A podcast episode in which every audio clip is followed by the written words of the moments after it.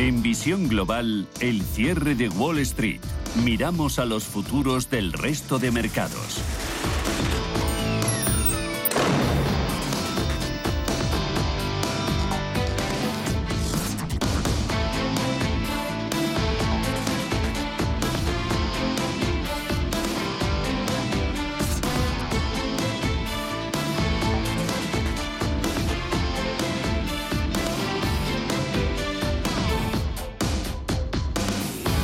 10 de la noche, 9 si nos escuchan desde el archipiélago canario, termina la cotización en Wall Street y lo hace con subidas sólidas en el caso del tecnológico Nasdaq, que a falta de los últimos ajustes repunta al término de la negociación un 1,34% hasta los 15.055 puntos máximos del día. El SP500 avances del 0,88 4.780 puntos y el Dow Jones de Industriales termina finalmente la negociación con una subida superior al medio punto por porcentual en los 37.468 puntos. En las bolsas europeas, el IBEX 35 también ha conseguido terminar la negociación con subidas, aunque mucho más moderadas.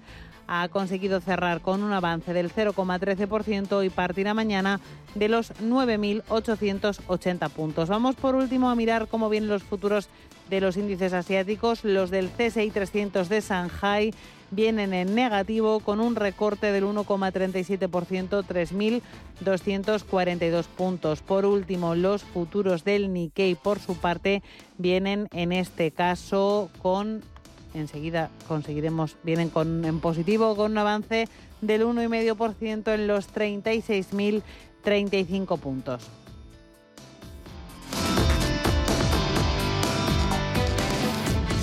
Y así despedimos el programa de hoy. Gracias a Almudena Ruiz en la parte técnica, a Paloma Arnaldos, a María de la Cerca y a Estefanía Muniz en producción y redacción. Y gracias siempre a ustedes por estar al otro lado. Mañana, 7 de la tarde, 6 en Canarias, último programa de Visión Global de la semana. Aquí les esperamos. Un abrazo.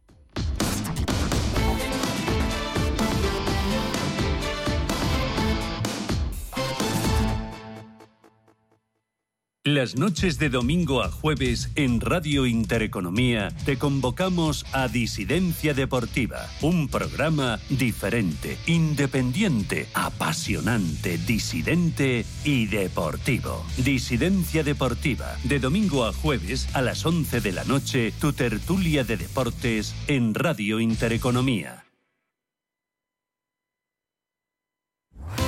Radio Intereconomía Eres lo que escuchas.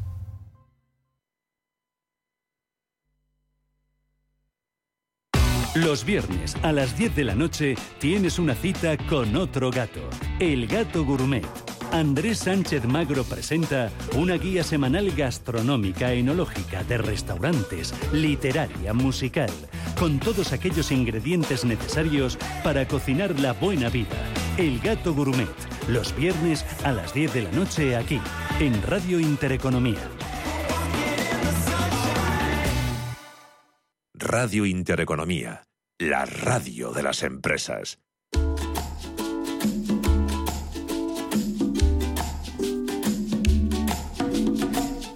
En Radio Intereconomía comienza Negocios de carne y hueso el programa para emprendedores, startups y pymes, con Mariló Sánchez Fuentes, un programa patrocinado por el Campus 360.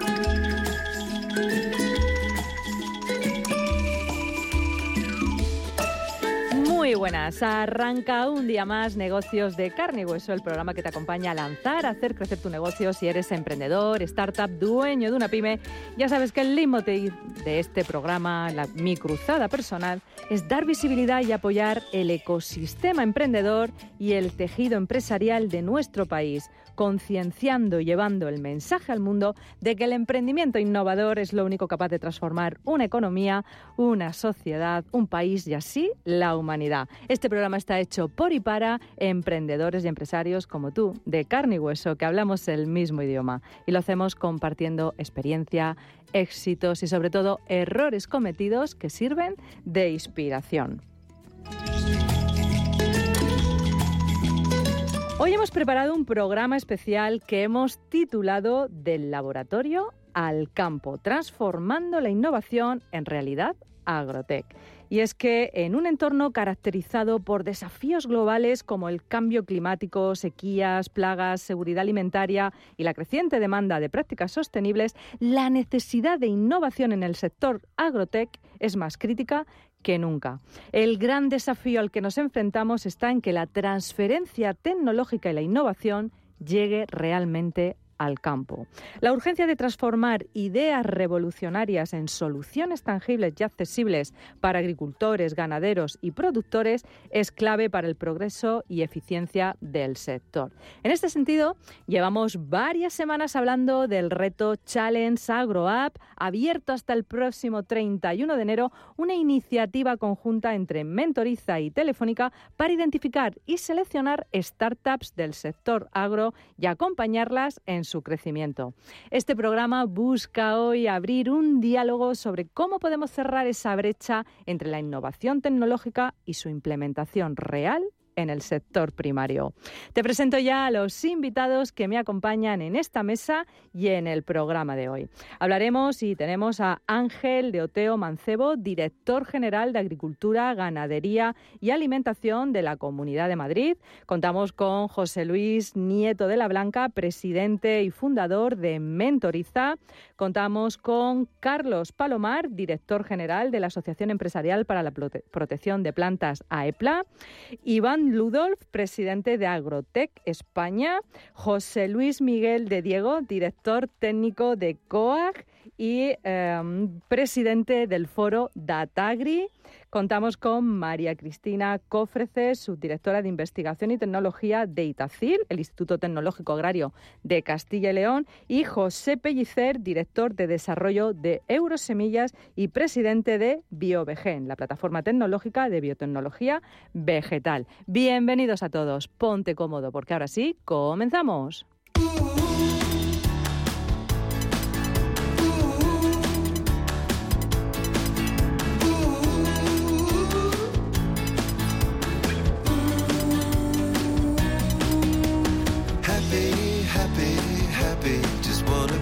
Pues comenzamos, como no puede ser de otra manera, poniendo en situación y recordando que es este reto AgroApp que han puesto en marcha conjuntamente Telefónica y Mentoriza y que llevamos varias semanas hablando de él. Nos parece tan importante el poder seleccionar, identificar eh, startup agrotech del mundo que quieran formar parte de este reto, ¿verdad, José Luis Nieto, presidente de Mentoriza?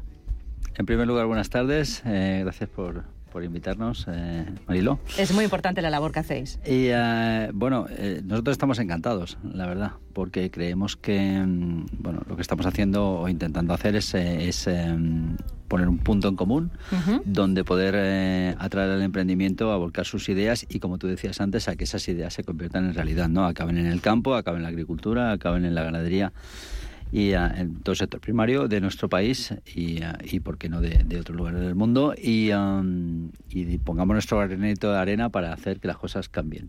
Desde luego que sí. Cuéntanos un poquito, aunque vamos a hablar mucho de este reto durante el programa, pero cuéntanos qué es este reto Challenge App y eh, por qué con Telefónica, también es importante recordarlo, y qué tienen que hacer las startups que nos vayan escuchando para formar parte del reto.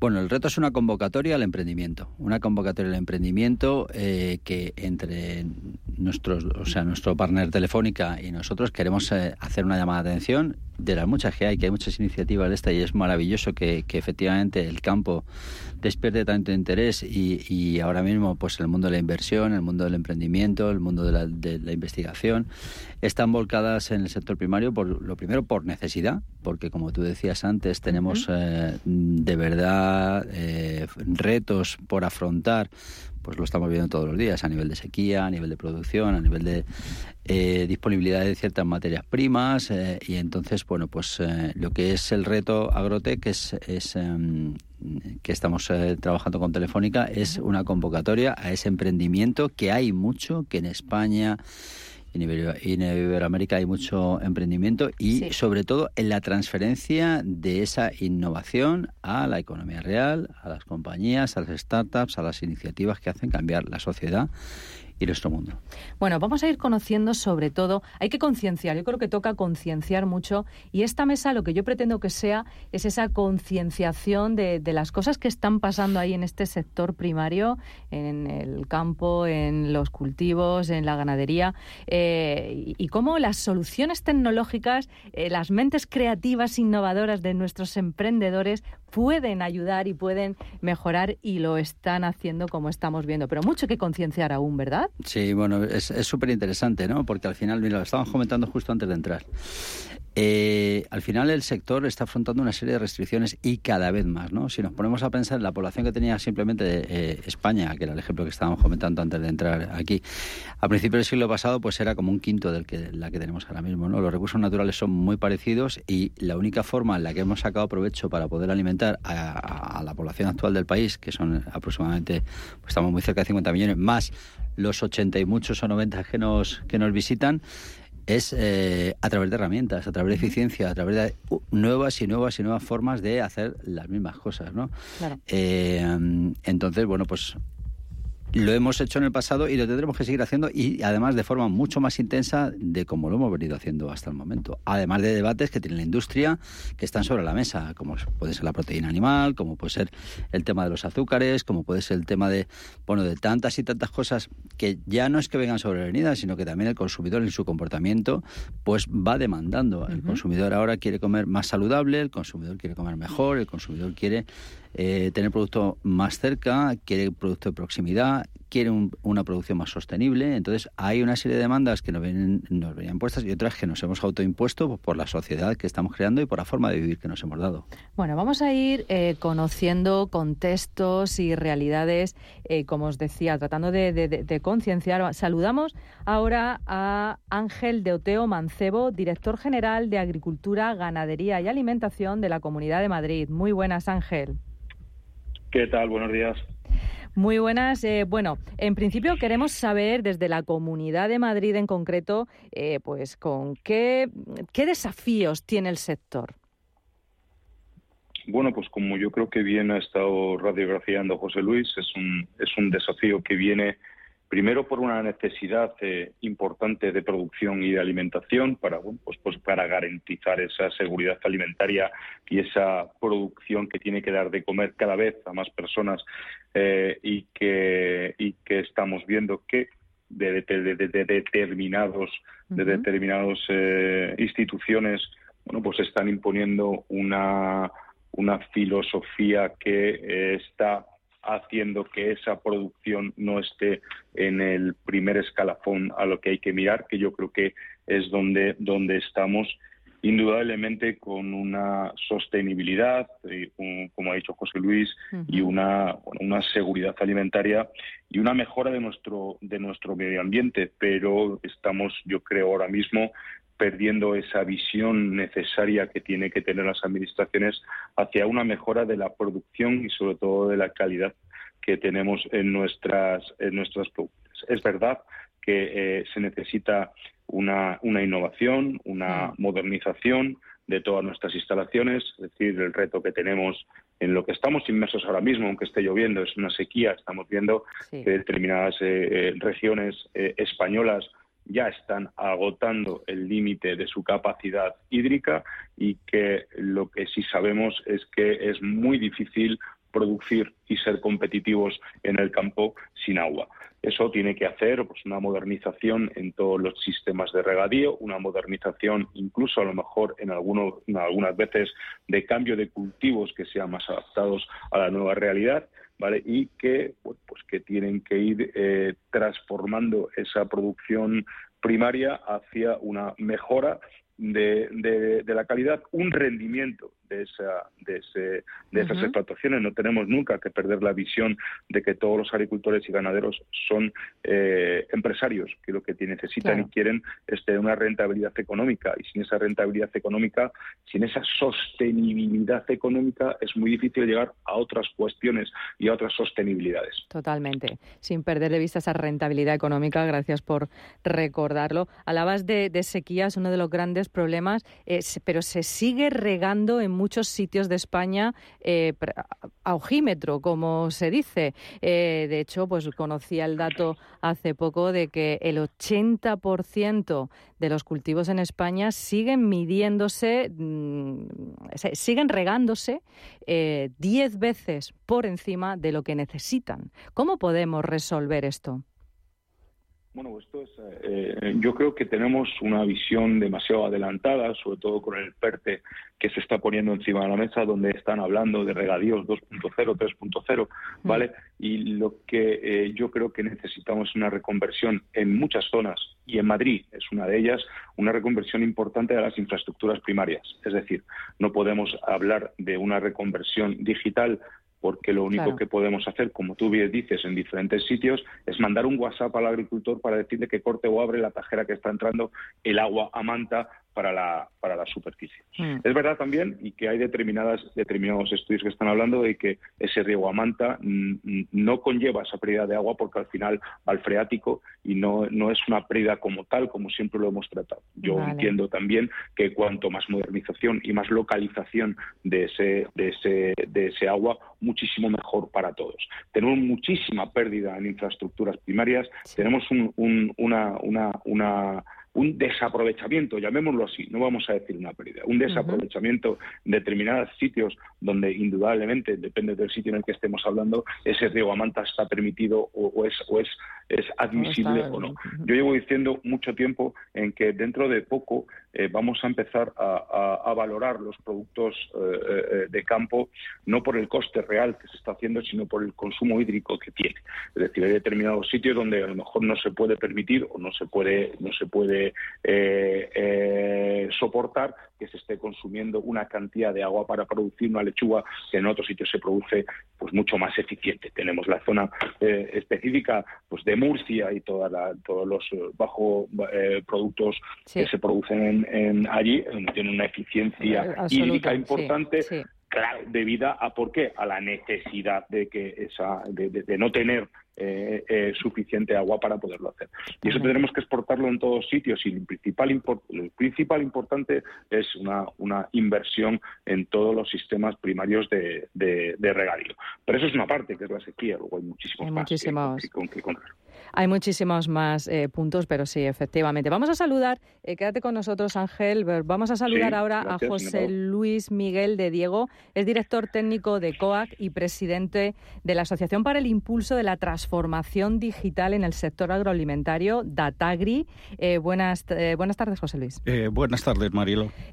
cuéntanos, ¿están preparados los agricultores y en general los productores en el sector primario para la digitalización? Están cada vez más preparados. Eh, la verdad es que la transformación digital empezamos a trabajar este tema hace ya ocho años y desde entonces pues se han dado grandes pasos, sobre todo en todo lo que es la concienciación, la pedagogía que se ha hecho en el campo de cara a, facilitar la transformación digital de los procesos productivos. Yo siempre digo que no hay que asustarse porque ya hay muchas eh, cosas que los ciudadanos tenemos digitalizadas entre ellas una desagradable que es la declaración de la renta. Así hemos conseguido digitalizar eso. Pero bueno, también los agricultores, pues las ayudas de la PAC, por poner un ejemplo, están digitalizadas y ahora se está pasando a la digitalización de procesos productivos donde ya cada vez se está avanzando más, ¿no? En, tractores conectados, pivos de riego conectados, sensores, todo lo que es la teledetección por satélites, en fin, al final estamos hablando de dispositivos que generan unos volúmenes enormes de datos. Esos volúmenes de datos se transforman en un primer momento en información y en un segundo momento en conocimiento que es lo que nos va a permitir avanzar y mejorar lo que estábamos ahora hablando, por ejemplo, las aplicaciones de riego. Eso ya está planteado, las aplicaciones también de fitosanitarios, aplicaciones de fertilización. Eh, en resumen, lo que se trata es de construir un sistema de conocimiento basado también en un ecosistema digital que nos permite seguir avanzando. Porque eh, tenemos que tener algo muy claro, la agricultura española no tiene ventajas competitivas naturales. Su éxito, entre comillas, eh, viene del trabajo duro y de la innovación continua. Innovación continua, de eso sí que sabemos en este país. Hace falta que esa innovación acabe llegando a los campos. Es importante, Ángel, también esa eh, colaboración público-privada eh, necesaria, ¿verdad? Completamente. Es decir, aquí al final las administraciones también tienen que tener claro que si su apoyo, esa modernización que necesita el campo es muy complicada. Hmm. Las rentabilidades, sobre todo de, de, las, de los, eh, de, los agricultores y los ganaderos, le dejan en una situación bastante delicada a la hora de poder adquirir una tecnología eh, diferenciada, una tecnología que tiene que, que ver y con estas eh, subvenciones que desde cualquier administración, incluso apoyadas por el segundo pilar de la PAC, hacen que bueno, pues tengan la posibilidad de tener a mano esa tecnología que le haga ser más efectivo a la hora de, de, de, gestionar su empresa, que al final es lo que estoy completamente de acuerdo también con José Luis, en el que eh, eh, eh, si tenemos datos, tenemos información, es decir, si tenemos sensores, si tenemos uh, eh, toda la información que ha ocurrido, eh, qué está pasando en la, en la, en la plantación, en, el crecimiento del cultivo, ¿vale? Podremos aplicar con lo que vamos a prever que la, que la, que la, bueno, pues que la climatología que estamos previendo podamos adelantar, atrasar o hacer o cualquier acciones que vaya a hacer que seamos más rentables o que sobre todo que sepamos mejor soportar esas inclemencias eh, que estamos que estamos recibiendo. Eh, eh, totalmente de acuerdo, pero no podemos olvidar que, que, nos encontramos una realidad ahí en el campo que se comparte, se asiente en esta mesa, ¿no? Y es que llegamos a muchos cultivos o a muchas explotaciones eh, donde pues el correo electrónico ni siquiera es algo que se use habitualmente y hay que poner también esa realidad eh, delante, ¿no? Eh, tengo datos como que las competencias digitales de los agricultores sí que se sitúan por encima de la media de la población española, pero luego nos encontramos también con que en algunas zonas incluso hay problemas de, de Internet. Entonces, ahí, ¿cómo casamos la tecnología, eh, José Luis, desde, desde Datragui ¿Cómo, ¿Cómo casáis toda esta tecnología con esas deficiencias o carencias? Bueno, es verdad que hay carencias en algunas zonas rurales de cobertura. Ese es un problema básico porque a hmm. partir de ahí pues no se puede avanzar en, digamos, en la conexión en línea para muchas aplicaciones. Pero bueno, esperemos que todo eso se vaya solucionando en los próximos años con las inversiones adecuadas y si no, pues a través de satélites también, que es, una cobertura que es eh, adecuada para para grandes eh, territorios despoblados en algunos casos. Eh, pero bueno, la verdad es que lo que, lo que comentabas, Mariló, es algo que sí nos preocupa a los agricultores, porque claro, todo este nuevo modelo de producción que se nos está viniendo encima, eh, digamos, con, con el impulso que supone la transformación digital, nos lleva a un nuevo modelo mucho más exigente en conocimiento, pero también en inversiones. Con lo cual, eh, con la falta de rentabilidad que tienen nuestras explotaciones, la situación del agricultor individual en muchos casos eh, precaria, pues es complicado afrontar todo esto si no tenemos un apoyo adecuado de las administraciones, pero también una colaboración entre los propios agricultores que nos permita emprender proyectos comunes en el ámbito de la digitalización. Claro, pues ahí está esa problemática ese contexto encima de la mesa que queríamos traer hoy. Vamos a saludar a nuestro a otro de nuestros invitados, a Iván Lutov, presidente de eh, la Asociación de Agrotec en España. Muy buenas, Iván. Muy buenas, Mariló. Un saludo a todos. Eh, estás en Valencia, donde sabemos además que, el sector agrotec, Levante, Valencia, Murcia, eh, pues bueno, está especialmente eh, pues concienciado de las, de las problemáticas y, avanzado ¿no? en, muchas, en muchas de las tecnologías. Sí, principalmente también lo que estabais hablando del tema del agua. Aquí mm. cada gota cuenta y se trata de, de aprovechar absolutamente cada gota eh, para, para, conseguir la mayor eficiencia posible. Los murcianos hemos crecido aprovechando cada gota de agua. Sabemos lo que es. Nos cerraban los grifos de pequeños. sí, es cierto, Iván. Bueno, cuéntanos desde la Asociación Agrotec España. Eh, bueno, eh, además trabajáis mucho con aportaciones de inteligencia artificial aplicadas al mundo agro. Cuéntanos, que llevo tiempo sin hablar contigo y sé que evolucionáis súper rápido. Sí, la verdad es que aquí uno pestañea ya eh, se, ha avanzado mucho en, muchos ámbitos, ¿no? Y ahora un poco lo que está en boga de todos es eh, todo lo que tiene que ver con la, con la inteligencia artificial. Al final, la inteligencia artificial no es más que un proceso acelerado de gestión de datos, ¿no? Eh, estabais comentando la importancia de los datos que, que, nos aportan información y nos aporta conocimiento, ¿no? Pues eh, son las, las, las plataformas tecnológicas, son las aplicaciones, los sensores, las imágenes satelitales, los drones, etcétera, es toda esta tecnología, todas estas agrotech la que permite generar esos datos, ¿no? Y luego habéis hecho también mención a un elemento muy importante, que es el concepto de inversión, que no gasto. Claro. Es decir, uno, uno sabe cuando invierte eh, o cuando hace un desembolso económico que la, la, lo que va a obtener de, esa, de, esa, de ese desembolso va a ser algo que le, que le va a comportar muchos beneficios, ¿no? Cuando uno le pone la, etiqueta de gasto es que no sabe muy bien esto si le va a funcionar o no, pero cuando estamos hablando de inversión, pues todos tenemos claro que, que, vamos a tener una rentabilidad, ¿no? Bueno. Eh, en caso concreto, ahora, por ejemplo, eh, y, y, además, eh, por lo que estabas comentando de la Comunidad Valenciana, de Andalucía y de Murcia, estamos en un proyecto, la asociación que se llama Citria Foro, eh, que se trata que, de, que con, la ayuda también de distintas tecnologías, pero por ejemplo que al agricultor eh, simplemente con su móvil eh, pueda hacer fotos a su árbol, en este caso al cítrico, y que pueda hacer una contabilización de las piezas de fruta que, dispone ese árbol, ¿no? Con lo cual lo que estimamos es el aforo que va a tener ese productor, con lo cual a nivel de comercialización, pues todas estas empresas que, que les que comercializan toda esa producción, pues les interesa muchísimo saber eh, qué volumen de, de, cosecha van a tener para así, digamos, claro, así digamos los compromisos que tienen con la distribución, pues cumplirlos, ¿no? Bueno, tenemos este reto, aprovechando que tenemos al presidente de la Asociación de Agrotec y tenemos este reto, Iván, eh, de Mentoriza con Telefónica, donde se están seleccionando hasta el 31 de enero startups en cualquiera de sus fases, startup Agrotec, eh, pues para ser mentorizadas, acompañadas en financiación, eh, pues bueno, necesario. José Luis, que ¿Qué les decimos a las a las empresas de Agrotec y a todas las del mundo.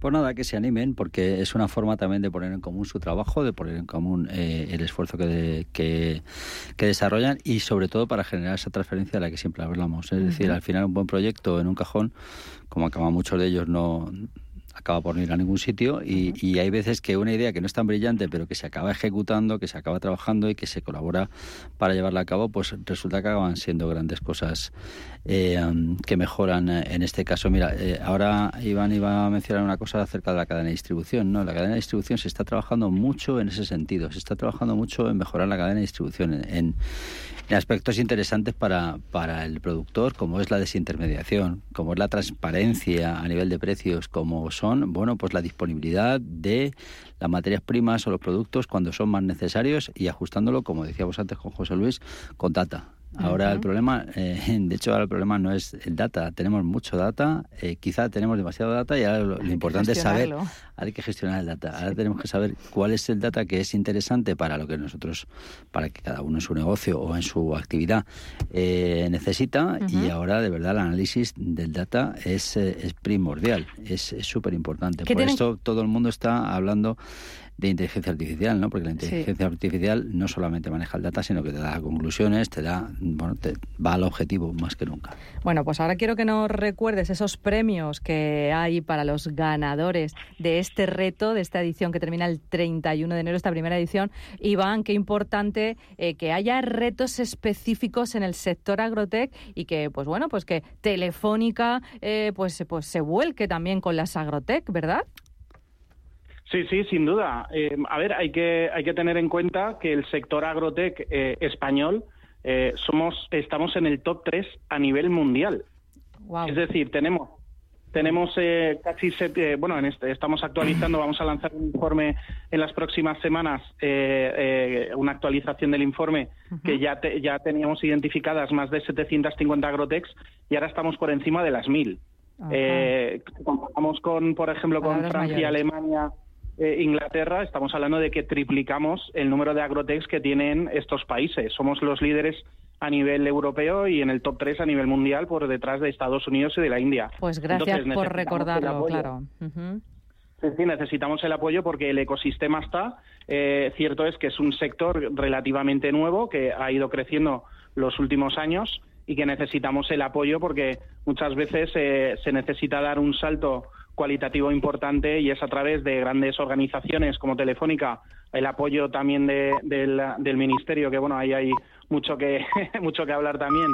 y luego sobre todo y, eh, y, Venture Capital que, apoyen para seguir con este crecimiento espectacular que estamos teniendo en las Agrotech. Sí, tenemos Venture específicamente eh, pues eh, para el sector agro, agroalimentario, agrotech y bueno, las startups que necesiten financiación en ese área, ya sabéis que podéis contar con el campus360.com, con Mentoriza dentro de este reto que les vamos a ayudar a canalizar esas fuentes de financiación. Vamos a saludar ahora a Carlos Palomar, director general de AEPLA, que es la Asociación Empresarial para la Protección de las Plantas y que engloba una eh, gran parte de las empresas que innovan en herramientas para la protección sostenible de los cultivos. Muy buenas, Carlos. Eh, buenas tardes a todos los presentes y a y a Iván y Ángel que están ahí en, remoto, creo, todavía. Sí, sí, sí, les tenemos conectados. Eh, cuéntanos, ¿cuáles son las principales líneas de innovación en las que trabajan las empresas de sanidad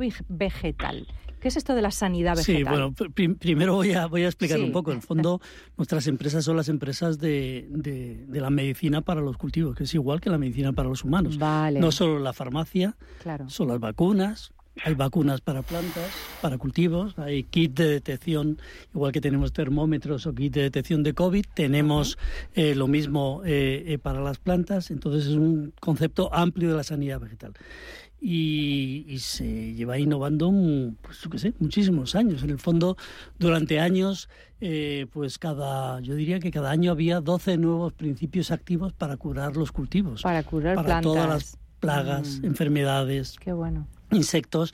Ahora, eh, digamos, como hay que encontrar este equilibrio en el desarrollo eh, de productos, alto coste, cuesta más o menos como 300 millones de euros, como traer a Mbappé al Madrid, y, 11 años también, como traer a Mbappé al Madrid, pues es sumamente difícil. Ahora hay como tres principios activos al año, con lo cual ya no podemos dedicarnos solo a la farmacia, tenemos que hacer más con menos soluciones y entonces ahora lo importante es hacerlo mejor. Pues igual que los equipos de fútbol igual que el Barcelona. Eh, necesita no más jugadores sino jugar mejor tener buenos fisioterapeutas para que se recuperen etcétera. Eso es lo que estamos innovando o sea nuevas soluciones y luego este y, desde ahí, perdona Carlos, qué interesante es que startups que nos escuchen de todas partes eh, sepan que, que, existe esa posibilidad de innovar ahí, que hay esa necesidad, porque al final muchas veces, oye, las startups son mentes creativas sobre qué tengo que innovar. Ahí hay un hueco. Nuestras empresas, por poner un ejemplo, son desde grandes multinacionales, la más eh, conocida, yo diría, por su marca es Bayer, por ejemplo, que también es farmacéutica. Eh, no quiero hacer publicidad de una a otra, pero otras son empresas, empresas pequeñas. Por ejemplo, hay una empresa eh, familiar de Murcia, que hemos hablado de Murcia, que se llama Provelte, que está innovando en nuevas biosoluciones de una manera impresionante. O sea que aquí cabe de todo. Nuestras empresas tienen un compromiso de aquí al 2030 de invertir 4.000 millones de euros en biosoluciones, en nuevas herramientas novedosas y 10.000 en eh, digitalización y agricultura de precisión. ¿Cuál puede ser el problema? Claro, una gran multinacional, un proyecto que no dé el retorno en siete años de tres millones de euros, no sigue. ¿Cuál es la forma? Asociaciones, eh, eh, adquisiciones de startups, colaboraciones público-privadas en un marco eh, equilibrado que permita que no sea la gran empresa la que se come al pequeño. Eh, no, ya cada vez se están más uniendo. Se necesitan mutuamente porque dentro de las grandes es difícil encontrar hueco para, para estas, eh, digamos, ideas rompedoras. Los rompedores necesitan el soporte y el apoyo. Entonces, ahí está el dinero ahí está el interés y, Con lo cual es bueno encontrarnos en este, este tipo de iniciativas. Quería hacer un comentario antes, como se hablaba telefónica.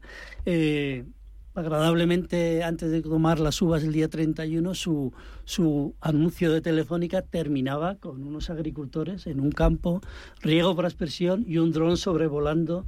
Eh, ese era el, el terminal, el famoso anuncio de los besos. Quiero decir que Telefónica creo que entiende la importancia del sector primario. Está apostando. Que la tecnología es fundamental y para mí es una buena noticia porque eh, hasta ahora pensábamos los agricultores son mayores, poco formados y no es así. Es algo que yo creo que es un, un mito que tenemos que revertir. Tenemos que revertir, tenemos que unir esas, eh, bueno, esas generaciones de toda la vida, más tradicionales, con las nuevas generaciones y con toda esta innovación y aquí este reto Challenge AgroApp. Bueno, y tenemos ese compromiso 2030 de la industria fitosanitaria que nos cuenta Carlos Palomar, eh, europea para el futuro de la agricultura con más de 4.000 millones. O sea que tenemos... Más 10.000, perdón. 4.000 envíos, soluciones. Pues me he quedado 6.000 millones por el camino. Y agricultura de precisión. Pues tenemos dinero que es importante. Vamos a... Ah, sí, eh, no, Ángel. Si, me permitías un, apunte de lo importante que de la inversión que Carlos ha puesto encima de la mesa. Es decir, el problema que estamos teniendo ahora con esa, con esa Agenda 2030, en la que lo estamos diciendo a los agricultores, una cantidad de prohibiciones de productos fitosanitarios que tradicionalmente estaban solucionando problemas de malas hierbas, de desinfectación de suelos y de todo, que cada vez son más exigentes y se están prohibiendo. Pero no se está poniendo encima de la mesa productos que sean sustitutivos para poder, para poder eh, eh, eh ejecutar o, exacto. Entonces es importantísimo ese punto de vista. Sí, sí, pues ahí ese llamamiento de nuevo a las mentes creativas, innovadoras de, Startup Agrotep. Eh, gracias Ángel por el apunte. Eh, saludamos ahora a José Pellicer, director de desarrollo de Eurosemillas y presidente de BioVegen, que es la plataforma tecnológica de biotecnología vegetal. Eh, muy buenas, José. Buenas. Y queremos saber lo primero, que es esto de biotecnología vegetal, esta plataforma. ¿Qué hacéis en BioVegen? Eh, en BioVegen hacemos, vamos a ver, nosotros somos una plataforma biotecnológica en la cual tratamos de eh, facilitar a las empresas que puedan hacer proyectos de mejora en, algunas de las áreas de la, biotecnología. Esto empezó hace aproximadamente 20 años por una iniciativa de Francia y Alemania que tenían un esquema conjunto para apoyar a los temas agrícolas y los temas y solicitaron que España se uniera a esta bilateral que tenían Francia y Alemania para poder participar, porque España tenía y tiene un prestigio muy grande en los centros de investigación y en la agricultura. Entonces incorporaron eso. Eso exigía hacer una asociación, una, asociación de, productores y se creó en aquel momento. En ese momento, BioVegen es una asociación que tiene hoy, eh, empezó con 20, hoy tenemos 180, sigue creciendo entre 10 y 20 socios todos los años. Y entonces lo que estamos haciendo es poner en contacto a los agricultores que quieren con los centros de investigación para donde pueden encontrar las tecnologías concretas que les van bien, que necesitan, ah, porque en algún caso puede ser eh, pues, eh, pues el tema de riego con menos agua o algunas plantas resistentes a determinadas enfermedades o determinadas plagas, es decir, o determinadas variedades nuevas, es decir, que entonces esto es lo que, es decir, eh, Francia y Alemania quisieron que España participara con ellos, ¿no? Es decir, entonces creo que eso significa una valoración muy alta tanto de la ciencia española como de la agricultura española. Me parece que hay mucha gente joven que está apostando en el campo de una manera con una tecnología muy alta y también es verdad que me parece pasa que se conoce muy poco. Claro. Los centros de investigación en España tienen en muchos de ellos áreas que pueden estar afectando a, las plantas o a los animales y que son muy buenos y que tienen un gran prestigio en, todo el mundo, especialmente en Europa. En el caso de, por ejemplo, la empresa nuestra, la de mm, nosotros apostamos por esto porque estamos trabajando en 20 países, tenemos socios tecnológicos como la Universidad de California. En Eurosemillas. En Eurosemillas. Es decir, ahora mismo estamos trabajando con algunos proyectos con la Universidad de Wageningen, es decir, estamos trabajando en ese sentido. Es decir, que eh, creo que la ciencia está aportando cosas muy importantes a, la producción agraria por caminos a veces inesperados. Recuerdo haber visto un, chico de Soria que tiene toda una estructura de va con tractor y con informática y te dice exactamente la producción que tienes, qué plagas has tenido, es decir, va un recorrido con un tractor, lo ve con todo con un tal y después te pasa un informe perfectamente diciendo tienes esta en estas hectáreas tienes esto tienes el problema aquí tienes el problema eso en una finca grande sobre todo en Andalucía sería imposible no claro es decir hay en la por otra parte la agricultura española es muy variada España no es como Alemania, que tiene una cierta homogeneidad, incluso como Francia. España tiene de la cornisa del norte a Cádiz o al Mediterráneo o al Atlántico, son, pues son mundos, diferentes, que exigen tecnologías diferentes, que exigen, tienen problemas diferentes. Pero eso también es una ventaja desde un punto de vista económico. Es decir, en España estamos a un nivel tecnológico muy alto, cada vez más, y en este momento hay unas revoluciones tecnológicas. Es decir, se está cada vez más con el tema de la edición genética, con el tema de la mejora mm, de puntos concretos en la producción, en el aprovechamiento, en el uso del agua, en la, en la sanidad vegetal, que eso se olvida, se ataca a veces un poco el tema de CRISPR o de o de mejoras genéticas cuando lo que hace es eliminar problemas, cuando lo que hace es resolver situaciones que no se pueden resolver de otra manera. Claro. Entonces todo eso me parece que está afectando las generaciones jóvenes de productores que las hay, lo que pasa es que ahora no hace falta tanta gente como antes en el campo. Hay muchísimas cosas que se hacen con máquinas, con inteligencia artificial, es decir, yo creo que hay que ser muy optimistas en cuanto a la inteligencia artificial, los mm. aportes tecnológicos, todo eso está resolviendo problemas. Es posible que en algún momento concreto, en algún punto concreto, se cree algún, algún problema.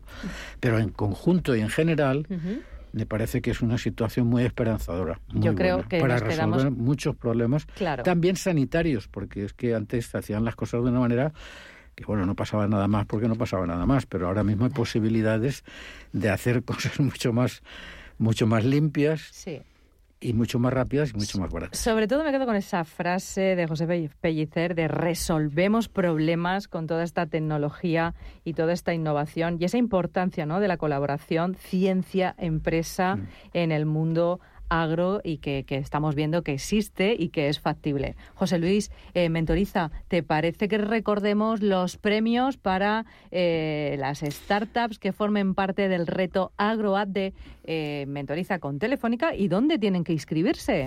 Por supuesto, por supuesto que sí. Lo primero, eh, comentar que hay este primer corte del 31 de enero, pero que el reto sigue vivo hasta octubre del presente año. Sí, pero ahora vamos a por las del 31 de enero. Entonces, Venga, las eh, primeritas. Eh, ahí lo que vamos a hacer es una evaluación, una primera evaluación. Primero, perdóname, que entren en mentoriza.com con dos T's. Correcto. Mentoriza.com con es dos simplemente inscribirse al reto, es muy sencillo y ahí eh, os dais de alta. Eh, entonces, hay un primer, en este primer corte hacemos una evaluación durante el mes de febrero. Durante esta evaluación del, del mes de febrero lo que hacemos es seleccionar una serie de proyectos para... Eh, independientemente de que luego sean premiadas o no, para tener con ellos una serie de tutorías, unas masterclasses y acompañamiento, digamos, soft eh, a ese tipo de proyectos que, que, pasen ese primer filtro, de tal manera que, bueno, que podamos tener un primer contacto con ellos y eh, ganen o no ganen los cinco primeros premios que tenemos eh, preparados para ellos, también les podamos aportar valor.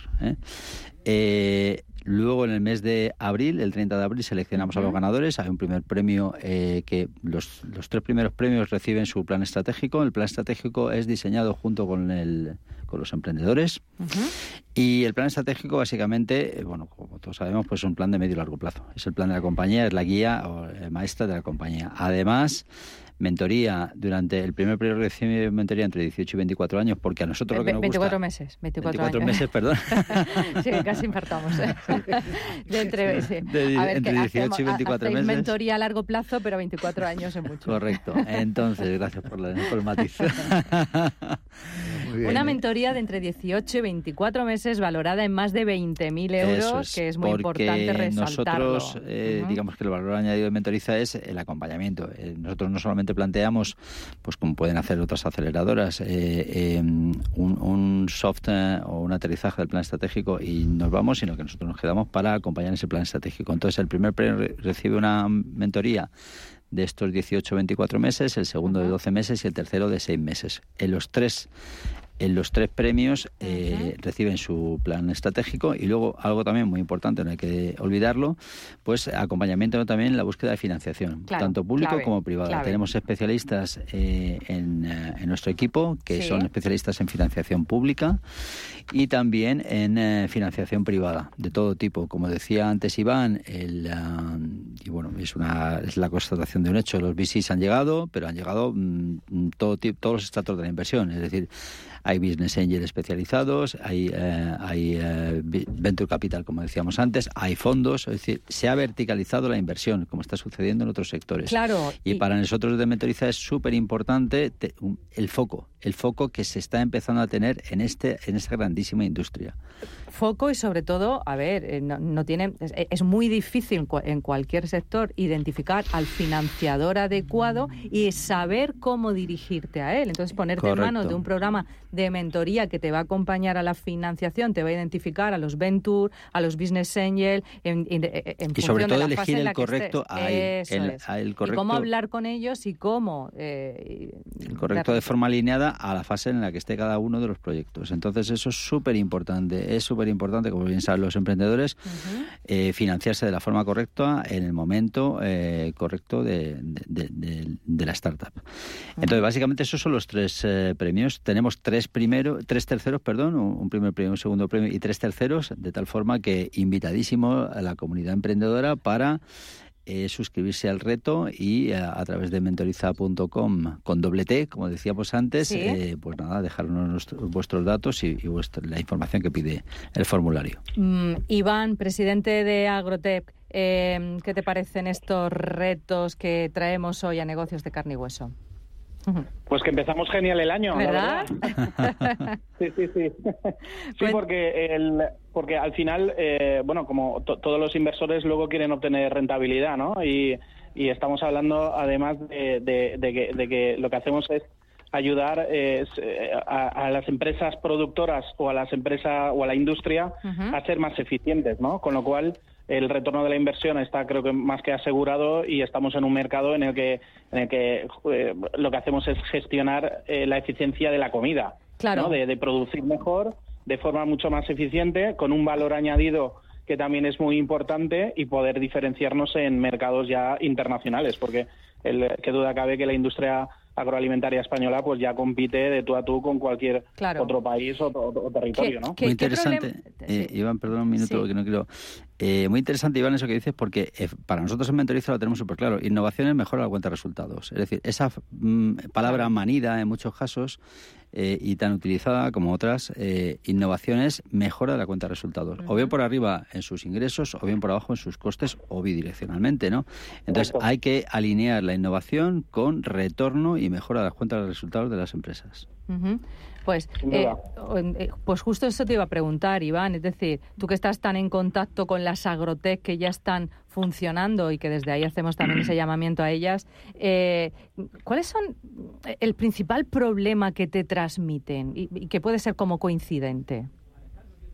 ¿Es la financiación? Pues, en términos de financiación, sí, pues suele haber un gap del, del primer millón de euros, es decir, conseguir el, digamos, un primer empujón de los business angel, de, digamos, para arrancar pues con los primeros 100, 200 mil euros, pues bueno, eh, se suele digamos, eh, se suele conseguir, ¿no? ¿no? No suele haber demasiado problema porque, bueno, hay una aportación inicial de los socios o a través de eh, los emisas o, financiación bancaria, pues consigues llegar a eso, ¿no? Pero luego hay un gap importante que estamos hablando de, pues a lo mejor entre 1 y 3 millones, ¿no? Que ya te permite dar un salto importante y ahí ya estamos hablando de inversiones un poco más potentes. Yo, eh, aprovechando también que tenemos, eh, aunque bueno, no está directamente relacionado, pero tenemos a Ángel por la parte, digamos, de, de, de, de, la, Comunidad de Madrid, sí. Sí, eh, o sea, cruzando los Pirineos en Francia lanzaron hace poco tiempo, hace dos, tres años, justo después de la pandemia, France Agritech. Estamos hablando de, mm. que van, eh, de que ellos viendo la, la, problemática que había surgido a través de, de la pandemia, eh, de que el, casi el tres de, de, cada cuatro productos que se consumen en Francia vienen de fuera, se producen en países europeos o en países del norte de África. Eh, claro, Francia se asustó cuando todo el mundo empezamos a cerrar fronteras, ¿no? Y lo único que pasaban eran camiones españoles cargados de, de alimentos a Francia.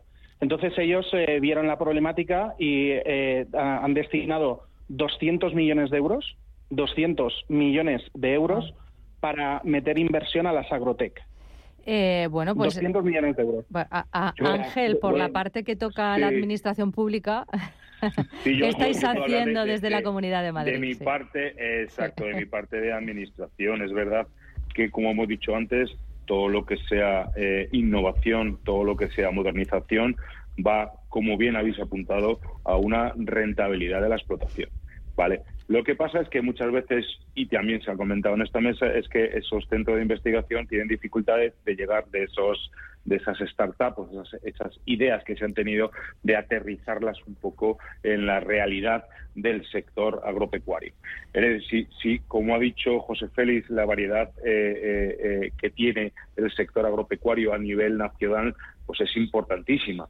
Si la tenemos en mm. Madrid, tenemos 300.000 hectáreas de producción y nada tiene que ver la producción de secano de la parte sur de la producción norte de la ganadería extensiva, nada tiene que ver, pues imagínate si vamos a todas las principales provincias de España. ¿Qué estamos haciendo en la Comunidad de Madrid? En la Comunidad de Madrid hemos inaugurado a principio de este año eh, eh, un clúster agroalimentario. ¿Qué función tiene ese clúster? Pues que todas esas necesidades que tienen Ahora mismo estamos hablando del sector primario, digamos, nos estamos centrando en la producción eh, eh, agropecuaria. Pero eh, nosotros lo que queremos es tener una visión no solo de, la visión agropecuaria, sino de toda la cadena de, producción. Es decir, en ese clúster está, por ejemplo, está Telefónica, que está, está incorporada en esta junta directiva que acabamos de exportar, ah, pero están, está la hostelería, está la distribución, está el sector primario, como he dicho, están todas las, las, las, los sectores que tienen una eh, representación, por supuesto, está la industria de transformación, importantísimo, las universidades, los centros de investigación y todo eso es para que una vez que detectemos o que se detecte cuál es el problema y que haya alguien que esté investigando el problema tenga una visión mucho más mucho más global, es decir, no solamente se dedique, por ejemplo, a la desinfección del suelo en determinados productos, sino que también vaya más allá y que la distribución y otras otras puedan opinar sobre lo que se está investigando. Tenemos grupos operativos, tenemos vale. tenemos un montón de inversión que yo creo que tiene que ser comandado por esa visión generalizada que tiene este nuevo clúster que estamos montando. Vale, y tenemos que intentar también desde ahí canalizar fondos europeos tan necesarios para que lleguen al campo es una eso es una de las de las de las misiones que tiene este clúster, es decir, de bueno, pues al final esa esa inversión público-privada y saber que en, en, Europa hay mucho dinero para inversión, mucho dinero para clúster y mucho dinero para poder coger y poder eh, desarrollar esa investigación y aplicarla no solamente en el sector primario, sino en todos los sectores, indudablemente, que tienen algo que ver con, los productos agroalimentarios. Déjame saludar eh, a María Cristina León Cofrece, subdirectora de Investigación y Tecnología de ITACIL, que es el Instituto Tecnológico Agrario de Castilla y León, que está también, evidentemente, potenciando el sector agrario eh, de Castilla y León para aumentar su competitividad y rentabilidad. ¿Verdad, María Cristina? Exactamente, buenas tardes, buenas tardes a todos. Buenas tardes. Bueno, cuéntanos un poquito cómo lo lográis. Hemos hablado mucho durante esta hora de, del sector, del contexto en general. ¿Qué está pasando en Castilla y León y cómo se está aplicando y llevando la tecnología al campo? Bueno, nosotros, el Instituto Tecnológico Agrario de Castilla y León, somos un, organismo público de investigación perteneciente a la Consejería de Agricultura, Ganadería y Desarrollo Rural. No somos la única capacidad tecnológica en la región y yo creo que hay que sumar eh, esfuerzos, tecnologías, eh, personal entre todas las capacidades tecnológicas aquí en Castilla y León y con otras con otras regiones. De luego, nosotros ahora hablaba y colaboramos muchísimo con, con algunos institutos ¿no? de, de Madrid también. Y bueno, nosotros pues lo que hacemos es desarrollar investigación aplicada adaptada a las necesidades de la industria y del sector productor de, de Castilla y León. Eh, lo que queremos es eh, satisfacer la demanda del sector en materia de innovación, con acciones que mejoren su competitividad de las empresas agrarias a través de, diversas herramientas. Hablabais de financiación. Efectivamente, nosotros tratamos de, captar eh, pues toda esa financiación que ahora viene de Europa nacional que tenemos ahí para que se beneficie nuestro sector productor y nuestras industrias de transformación. ¿Están llegando esas ayudas? ¿Están llegando? ¿Van a llegar esas ayudas? Es lo que quieren también saber nuestros oyentes. Cada vez son más difíciles y complejas de gestionar. Eso también es verdad. Yo, yo siempre digo que estamos desbordados ahora de, financiación, pero que no hay gestores suficientes. Hay más dinero que nunca y exacto. Y estamos... Exactamente, pero es muy difícil gestionarlo, certificarlo, justificarlo, eh, captarlo para las pequeñas, ¿no? Porque es verdad que nosotros trabajamos dentro del ecosistema de, clientes, llamémoslo no amigos, colaboradores, con los que trabajamos en hacer investigación, desarrollo e innovación. Pues tenemos empresas muy grandes pero tenemos muchas pymes. El sector de, Castilla y León tiene más de un 95% de empresas pymes, igual que pasa a nivel nacional. Y claro, no es lo mismo trabajar con una pequeña donde el mismo que hace la producción es el de calidad, el de marketing y, el que hace la I+D a, a, trabajar con grandes empresas. O sea, se trabaja de forma de forma muy diferente y nosotros lo hacemos a través de bueno pues un contacto muy muy cercano con el sector, con nuestros agricultores, nuestros ganaderos. Somos, tenemos una red de centros tecnológicos especializados en el sector alimentario. Efectivamente, en Castilla y León tenemos eh, todo lo que ha dicho ¿no? el representante de, de Madrid, es decir, nosotros aquí tenemos de todo, tenemos muchos kilómetros cuadrados, unas condiciones edafoclimáticas muy diferentes, sector ganadero, sector industrial, sector agroalimentario. Entonces, bueno, pues pues tenemos que tener muchas líneas de investigación abierta, un equipo multidisciplinar y es que conjugue toda la cadena de valor, que es muy importante que también lo ha dicho. Totalmente, que conjugue toda esa cadena de valor. Perdonadme porque nos quedamos sin tiempo, ya sabéis cómo son los tiempos en radio y queríamos escuchar y poner un poquito en contexto distintas problemáticas del sector primario y con los mejores representantes que hemos encontrado eh, pues para esta mesa, pero recordar antes de irnos que todas las startups del sector agrotech que quieran tener resueltas todas esas problemáticas, financiación, mentoría, planes de negocio, crecimientos, internacionalización, tienen el reto Challenge Agro App de Mentoriza con dos T's, mentoriza.com y Telefónica.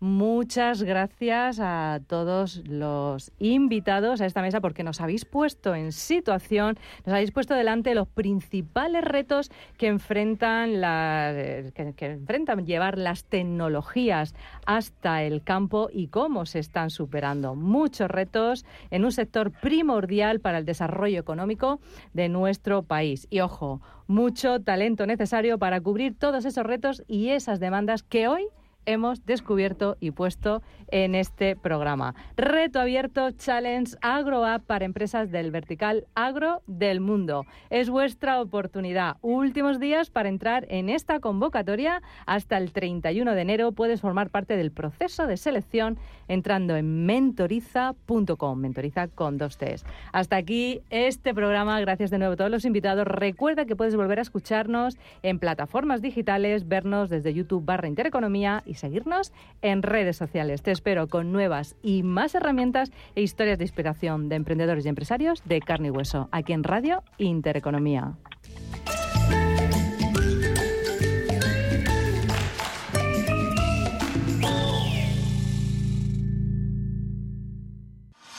Radio Intereconomía, la radio de los negocios para estar bien informado.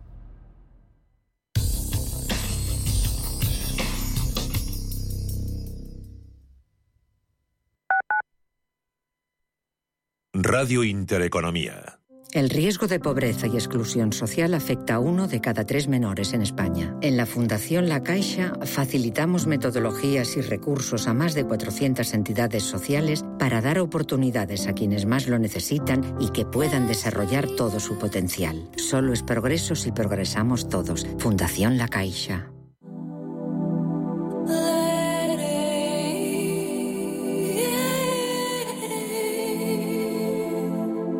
Ruta 42. Los sábados a las 8 de la tarde en Radio Intereconomía. Un viaje infinito por las grandes músicas. Ruta 42. Un programa de Joaquín Martín. ¿Sabía usted que unos pies con problemas pueden paralizar nuestro ritmo de vida? Le proponemos una solución indolora, con una mínima incisión y con anestesia local aplicando las técnicas más avanzadas en cirugía del pie. Clínica Jiménez, calle Alcalá 378. Diagnóstico gratuito 91 367 0071. Centro reconocido y autorizado por la Consejería de Salud y la Comunidad Económica Europea. 91 367 0071. Toda la actualidad, información y análisis en tiempo real sobre banca, empresas, finanzas personales, bolsa, gestoras y fondos de inversión en intereconomía.com. Con la opinión de los mejores expertos del mundo económico, empresarial y bursátil. Toda la programación en directo y con la posibilidad de escuchar en cualquier instante los mejores momentos de la emisora española líder en información económica. Sigue bien informado en intereconomía.com.